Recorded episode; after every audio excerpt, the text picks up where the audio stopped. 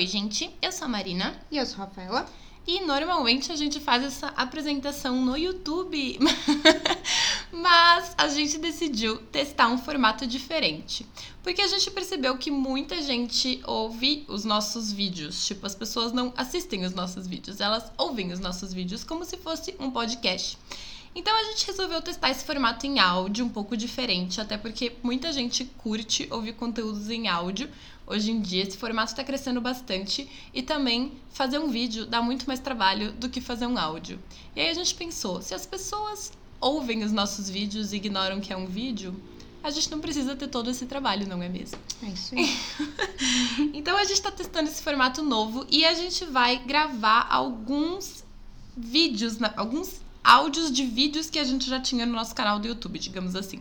São os conteúdos que a gente já tinha lá, só que agora nesse novo formato em áudio, para a gente ter a plataforma bem cheia de conteúdo aqui também. Então hoje a gente vai começar com um material sobre a biografia, a vida do Walt Disney né, o cara que criou tudo isso sobre o que nós falamos sempre nos nossos conteúdos. Claro, falando da história dele, a gente também vai falar um pouco da história da Disney como um todo, porque nem tem como separar as duas coisas, né? Então, gente, Walter Elias Disney, ou Walt Disney, como ficou mais conhecido, nasceu em 1901 em Chicago, nos Estados Unidos, morreu em 1966 em Los Angeles, na Califórnia. Walt morreu de câncer de pulmão, como todo mundo sabe, ele era fumante inveterado, em todas as fotos ele está fumando. Não fumem crianças. Walt Disney trabalhou com a Disney por mais de 40 anos da sua vida, desde que começou a criar os primeiros desenhos do estúdio, isso lá na década de 1920. Ele foi casado a vida toda com Lillian Bounds, que inclusive foi uma das primeiras funcionárias da Disney como desenhista. Os dois se conheceram lá e ficaram juntos. É, ele morreu novo, né? Com tipo 65 anos. Ele podia ter vivido mais uns 20, 25 anos criando coisas se não tivesse fumado a vida inteira. Tem até uma piadinha, gente, caso vocês já tenham ido para os parques da Disney e vocês tenham reparado nisso, que os funcionários da Disney, sempre que você pede uma informação para eles ou eles vão apontar para alguma coisa, eles apontam com dois dedos e não com um dedo só, né? Eles apontam com o dedo indicador e o dedo médio juntos, assim. Isso, na verdade, é porque em algumas culturas é considerado ofensivo ou rude você apontar com um dedo só. Mas aí surgiu a piadinha de que esse hábito surgiu entre os funcionários da Disney porque eles imitavam o Walt Disney apontando para as coisas e o Walt Disney estava sempre com um cigarro entre os dois dedos, tipo segurando o cigarro entre o dedo indicador e o médio. E aí, quando ele apontava, ele apontava com os dois dedos, e daí surgiu o sinal de apontar com os dois dedos da Disney. Mas isso é uma brincadeirinha, não é verdade, não. Sei não. Bom, Walt Disney ele foi um pioneiro em muitas coisas. Ele lançou o primeiro longa-metragem de animação norte-americano, foi a pessoa que mais teve indicações ao Oscar até hoje, com 56 indicações e 22 prêmios. Ele ganhou 7 Emmys e ele abriu até uma universidade, a California Institute of Arts. Muitas das frases do Walt Disney que ficaram famosas falam justamente sobre isso, né? Sobre pensar além, correr atrás dos seus sonhos, fazer o impossível. Isso, na verdade, é o próprio lema da Disney. Tipo, muitos desenhos da Disney falam sobre isso, sobre essa coisa de se você acreditar e correr atrás, qualquer coisa é possível.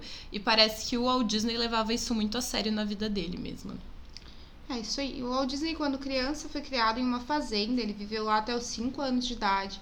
Isso influenciou muito a paixão dele pelo desenho. Quando ele era criança, ele ficava desenhando os animais da fazenda, na versão dele, claro, né? Na versão mais infantil na época.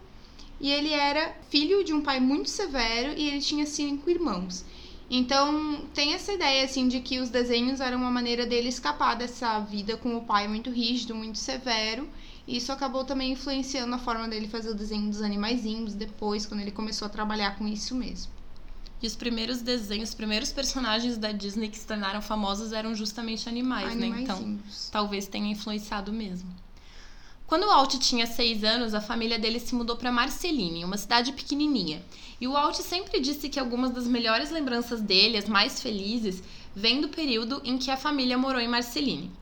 Então, Marceline, inclusive, inspirou a criação da Main Street USA, que é a rua principal de alguns dos parques da Disney, como o Magic Kingdom de Orlando e a Disneyland da Califórnia. Essa rua, o Walt Disney descrevia a Main Street USA como a rua prototípica que existia no centro de todas as cidades pequenas do interior dos Estados Unidos nessa época.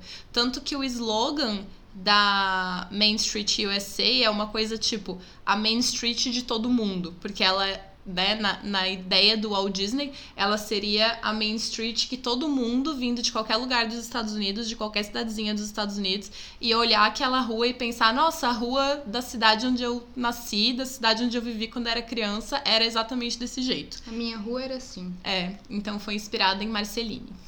Bom, depois de um tempo, Walt e os pais dele se mudaram para Kansas, onde ele passou um tempo trabalhando e entregando jornal ao lado dos irmãos. Como a gente vê em filme, as crianças antigamente entregando jornal na É. Aí na juventude, momento polêmico, mamilos, o Disney se juntou à Ordem de Molay, que é um grupo ligado à maçonaria, então tem toda essa parte aí. As pessoas que falam das ordens que a Disney é inscrita devem adorar essa parte da história. Teorias da conspiração Teorias da envolvendo conspiração, a Disney. Todas. Ah, nessa época a família dele já tinha voltado a morar em Chicago, né? Eles acabaram voltando pra cidade onde ele depois nasceu. de um tempo. E aí, com o início da Primeira Guerra Mundial, Walt tentou se unir ao exército. Aí ele ainda não tinha 21 anos, ele era muito novinho, acabou não conseguindo e foi trabalhar com a Cruz Vermelha. Ele era motorista das ambulâncias na França. Dizem que nessa época ele conheceu um dos outros grandes empresários norte-americanos e co-criadores do McDonald's. So, olha só quanto dinheiro dos Estados Unidos envolvido nessas ambulâncias Nessa francesas conversa. aí. Eu não sei qual deles que foi, assim, porque, tipo, tem os. que eu- Se eu não me engano, teve dois irmãos que começaram o McDonald's, depois teve um outro cara que chegou e começou a investir no negócio e tal. Então, a- foi uma, uma empresa que nasceu meio co-criada por pelo menos três pessoas, até onde eu sei. Eu não sei qual deles, que além da conta que o Walt Disney conheceu, mas foi um deles lá. Mas também nessa época era muito mais fácil tu ser um empreendedor, né? Porque o negócio que tu começava era sempre um negócio inovador. Então, se eles eram Ninguém mentes- fazia isso é, ainda. Eles eram mentes empresárias, então tava valendo. Bom, quando o Walt voltou da guerra foi quando ele finalmente foi se dedicar ao que ele mais gostava de fazer e ele foi estudar artes na Universidade do Kansas. O primeiro empreendimento dele voltado para essa área foi a Lefogram, que ele fundou com um dos seus irmãos, o Roy Disney, e um amigo dos dois, o Ub Iwerks. Essa Lefogram era uma pequena produtora de desenhos animados. E eles criavam versões animadas de contos de fada, sempre em curta-metragem, que eram exibidos em cinemas locais antes da exibição do filme principal que estava em cartaz. Porque nessa época não se fazia assim, tipo, filmes de animação como atração principal do cinema, sabe? Tinha lá o filme e aí antes passava um filminho curtinho em animação, tal, para distrair a galera. Aí com os lucros dessa pequena produtora, eles conseguiram se mudar para Los Angeles, onde tinha mais mercado dessa área, e aí sim que eles fundaram a Disney Brothers Studios, ainda o Walt, o Roy e o Ub Iwerks, mas o nome ficou Disney Brothers Studios. Então, na época, o estúdio fez duas produções que fizeram sucesso relativo. Alice, que era protagonizado por uma atriz em live action que interagia com personagens em desenho animado. Isso era uma tendência, né? No começo da Disney, os personagens em desenho animado aparecerem interagindo com. Quer dizer, os personagens seres humanos aparecerem interagindo com alguns personagens de desenho animado. E também os desenhos de Oswald Coelho. O primeiro personagem que foi a. Tipo, o, o Disney, né? Ah, hoje em dia a gente relaciona a ideia da Disney, a visão da Disney com o Mickey, mas na verdade o primeiro personagem foi o Oswald. A gente ainda vai gravar outro áudio falando sobre o Oswald. E até hoje em dia ele é considerado o primeiro personagem da Disney. Os Disney Freaks assim fazem coleção de bonequinhos dele que ainda são vendidos em alguns lugares dos parques. Mas depois os Disney acabaram tendo alguns problemas com o Oswald, porque na época quem fazia a distribuição desses desenhos era a Universal Pictures. E aí mais tarde a Universal Pictures cresceu e se tornou Universal Studios. E aí eles meio que quiseram ficar com os direitos de fazer o Oswald. E para fazer isso eles contrataram todos os desenhistas do Disney Brothers Studios que trabalhavam na época nos desenhos do personagem. E aí, né, eles tinham o traço, eles tinham a manha de fazer o Oswald e eles mais ou menos tinham os direitos de distribuir, eles acabaram ficando. A Disney demorou anos para recuperar os direitos sobre o Oswald. Essa história é bem enrolada, a gente vai explicar ela melhor quando a gente gravar o programa, o podcast específico sobre o Oswald, mas eu não sei como funcionava direito também a coisa de direito autoral nessa época, mas a história que a gente sabe é isso, que a Universal meio que, entre aspas, roubou o Oswald da Disney por muitos anos. Talvez eles digam, depois a Disney nos roubou o Oswald. É, vai, saber. saber, né? Tem uma frase da Disney, do, do Walt Disney famosa, que ele fala: é, lembre-se. Sempre lembre-se de que tudo começou com um rato, né? Fazendo referência ao Mickey. E É. aí tem gente que brinca que não, tudo começou com um coelho. Não vamos esquecer do Oswald. Exatamente. Ou então ele, tipo, tá bom, me roubaram o Oswald, vamos falar que tudo começou com um rato. É, Então, vamos ignorar o Oswald. tadinho. Bom, claro, nesse meio tempo, a Disney precisou criar um novo personagem para preencher o vazio deixado pelo Oswald, e foi aí que surgiu o Mickey, em 1928. O Mickey, ele foi criado para competir com o gato Félix, que na época fazia muito sucesso. Quem é mais velho aí lembra da- do gato Sim. Félix, né? E de sua bolsa e de seus buracos que ele materializava para atravessar muros e coisas do O gênero. estilo de desenho é bem parecido com o desenho do Oswald, se tu parar pra pensar. Sim. uhum. Nessa época, a divisão de tarefas dentro do estúdio ela já estava assim mais estruturada. O Roy Disney cuidava da parte administrativa e financeira. O Walt Disney ele era diretor e cuidava da criação. E o Ub Iwerks coordenava os desenhos especificamente. Então, dizem que, assim, quem criou o desenho do Mickey, o design dele mesmo, a cara que ele teria, não foi o Walt, e sim o Iwerks. A concepção do Mickey foi do Walt. O Walt chegou e falou, olha, acho que a gente tem que fazer um personagem assim, assim, assim. Mas quem criou que cara ele teria foi o Ub Iwerks. E o primeiro nome considerado pro Mickey foi Mortimer. E aí quem sugeriu o Mickey foi a Lillian, a esposa do Walt, e esse nome acabou ficando. Foi meio que uma criação bem coletiva, né? É. Hoje em dia a gente acha estranho esse nome, Mortimer, mas eu acho que se tivesse sido, a gente teria se acostumado, né? Não- É, a gente acabaria não Achando estranhando. É. E o primeiro dublador do Mickey, nem todo mundo sabe, foi o próprio Walt. Depois ele acabou. A voz do Mickey acabou sendo mais imortalizada pelo primeiro dublador pós-Walt. Mas o primeiro dublador do Mickey e da Minnie foi o Walt Disney mesmo. Ele fazia aquela vozinha de falsete e dublava os dois. Aí depois, fumando, foi perdendo a Exatamente. capacidade de fazer a vozinha fina do Mickey. Triste. Bom, nessa época, o cinema estava passando por várias inovações. Lá em 1927 foi quando apareceu o primeiro filme sonoro. Então, gente, a gente tá falando primórdios mesmo, assim. E aí, alguns anos depois, só veio o primeiro filme a cores, que eles filmavam todo em preto e branco e depois adicionavam as cores, ficava horrível. Mas era muito bonitinho. Hoje em dia a gente acha bonitinho de ver, né? Mas na época era horrível, meu Deus do céu. E o Walt, ele sempre foi muito apegado a essas novidades, né? Como a gente fala, ele sempre quis incorporar essas novidades na Disney. Então, o primeiro desenho do Mickey foi o Plan Crazy, de 1928. Já tinha a Minnie, e mais aí depois, o primeiro desenho sonoro do Mickey acabou sendo o Steamboat Willie. O engraçado é que, bom, provavelmente por ser um desenho sonoro e não só visual, o Steamboat Willie acabou ficando muito mais famoso que o Plan Crazy. E até hoje, em alguns desenhos da Disney, passa aquele comecinho quando vai mostrar a vinhetinha do Mickey assoviando. Eu ia imitar, mas eu esqueci nesse segundo como é que funciona. Mas aí, Como é que é a Como é que é?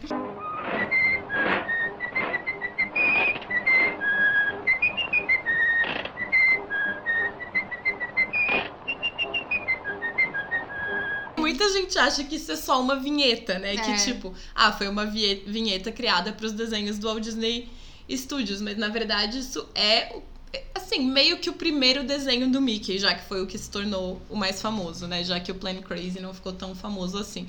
É. Então eles eu acho legal que eles homenageiem ainda o primeiro desenho do Mickey na, na vinheta do Walt Disney Studios. Eu até acho que quem nunca viu o desenho ou quem não sabe disso deve achar, ai, que vinheta mais vintage, tá super na moda.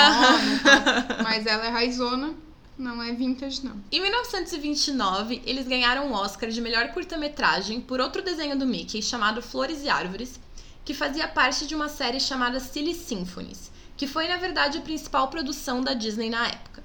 Essa série foi produzida entre 29 e 39 e deu origem a muitos personagens que foram aos poucos sendo incorporados, assim, digamos, no cânone da Disney, sabe? Tipo, personagens que se imortalizaram como os primeiros personagens icônicos da Disney, como o Donald, o Pateta, o Pluto, até o Bafo de Onça, que era tipo vilão dos desenhos do, do Mickey. O Donald, que é muito melhor que o Mickey.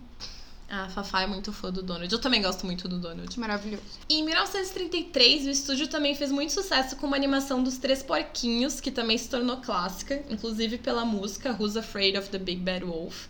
E eu lembro de ver esse desenho quando a gente era Verdade. criança. Tipo, a gente via e dava pra perceber que era um desenho muito antigo, mas é claro que eu não fazia ideia que era tão antigo, que era tipo de 1933.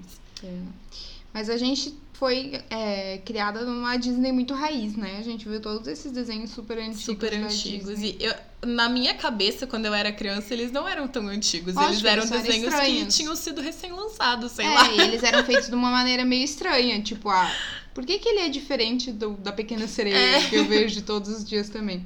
Arrasou, mamãe. Fazendo a gente assistir todos os desenhos antigos. Obrigada, mamãe.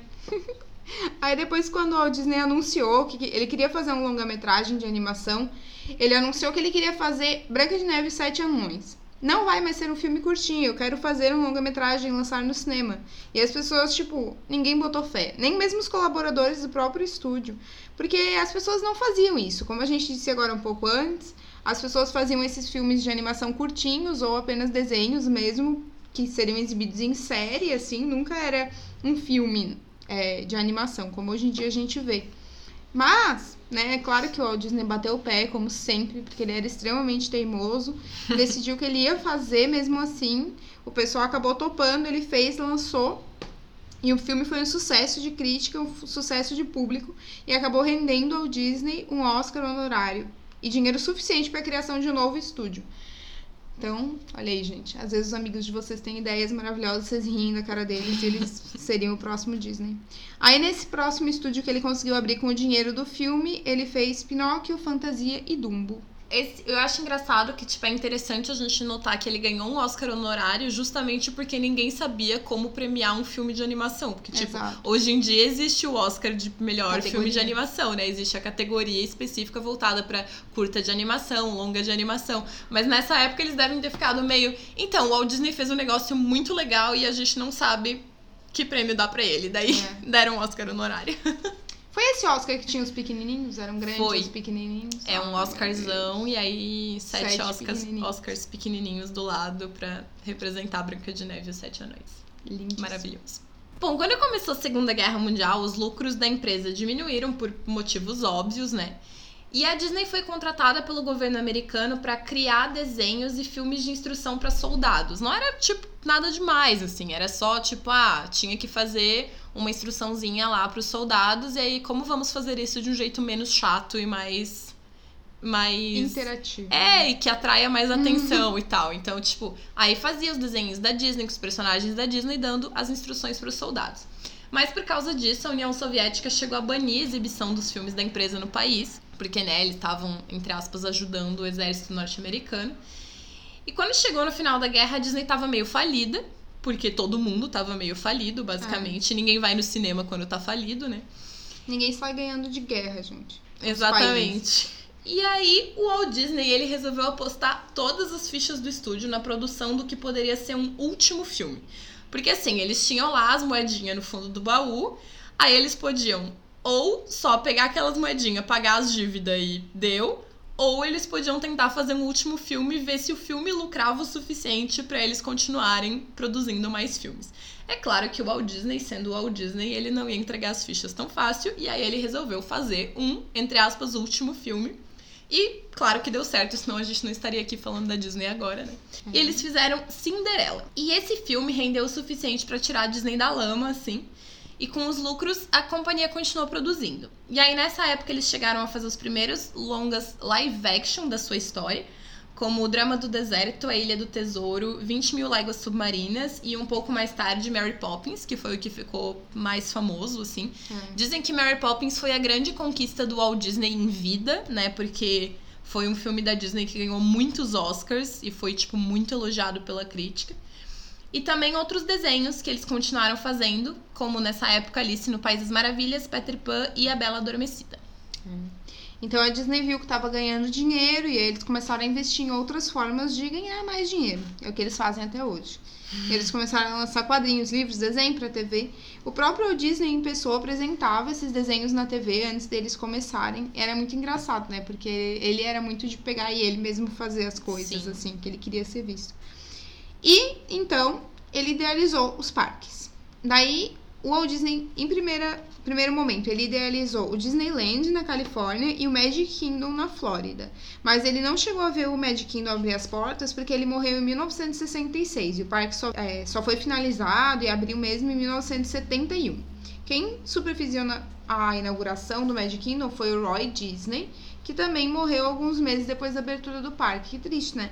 É isso que a gente falou lá no começo. Tipo, se, se ele tivesse se cuidado e tivesse vivido uma vida mais saudável, ele podia ter aproveitado a Disney aberta por, Sim. tipo, uns 20 anos tranquilo, assim. É. Ele acabou nem vendo a Disney abrir. Ele viu a Disneyland, né? Que a É. Disneyland abriu, acho que um ano antes da morte dele. Exato. E aí, quando o Walt Disney morreu, a empresa já contava com 21 longas-metragens de animação, 50 filmes no total, quase 700 horas de produção televisiva e quase 500 curtas. Meu Deus, é muita coisa. Mais tempo, na verdade. Eu acho que a Disneyland abriu na década de 50 ainda.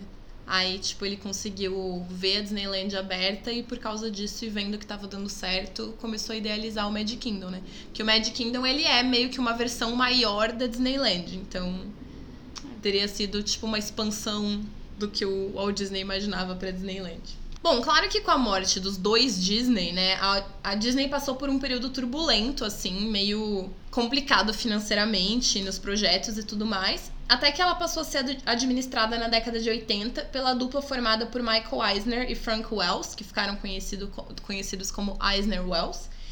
E eles finalmente voltaram a botar a companhia nos eixos, assim, bem tipo administrativamente mesmo.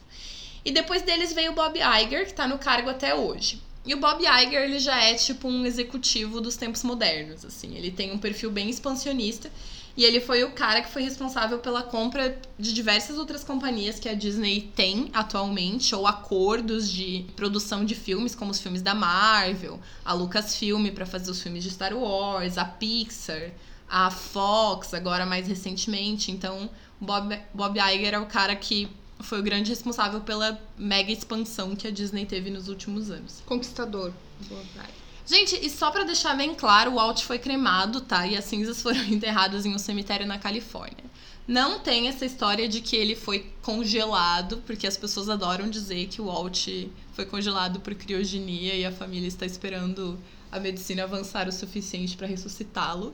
E tem umas histórias também de que ele foi enterrado na Disney, ou tipo no Magic Kingdom, ou sei lá. Gente, nada disso é verdade, não Tem acreditem. altas creepypastas de que se você faz alguma coisa errada na Disney, você é levado pro subsolo e daí lá tem tipo túnel, uns túneis e a, o túmulo do Walt, eu acredito. Eu nunca fui pra Disney, eu posso acreditar no que eu quiser. Tem túnel, tá, gente? Embaixo do Magic Kingdom tem túneis de fato, mas não são túneis sombrios onde eu Sombrios. Nada me convence do contrário. Então é isso, gente. Essa é a nossa nossa pequena biografia do Walt Disney, história da Disney como um todo. A gente espera que vocês tenham gostado e que vocês curtam esse novo formato e que vocês acompanhem a gente aqui no Sparkle. A gente ainda não decidiu se a gente vai continuar fazendo conteúdos nos dois formatos ou se a gente vai abandonar o YouTube e migrar de vez pra cá. Mas a gente avisa de alguma forma. É, a gente não tem nada contra o YouTube, mas estão havendo muitas ameaças aí de publicações de qualquer tipo de conteúdo. A gente tá começando a ficar com um pouco de medo. E às vezes também, já que nosso público gosta mais de ouvir do que de ver, tá sendo mais. E a gente pode gravar de pijama e tal. A gente não tá de pijama. A gente tá maquiada, bonita, com aquele fundo que vocês sabem. Maravilhosa. mentira! Tchau, gente. tchau, tchau. Até mais.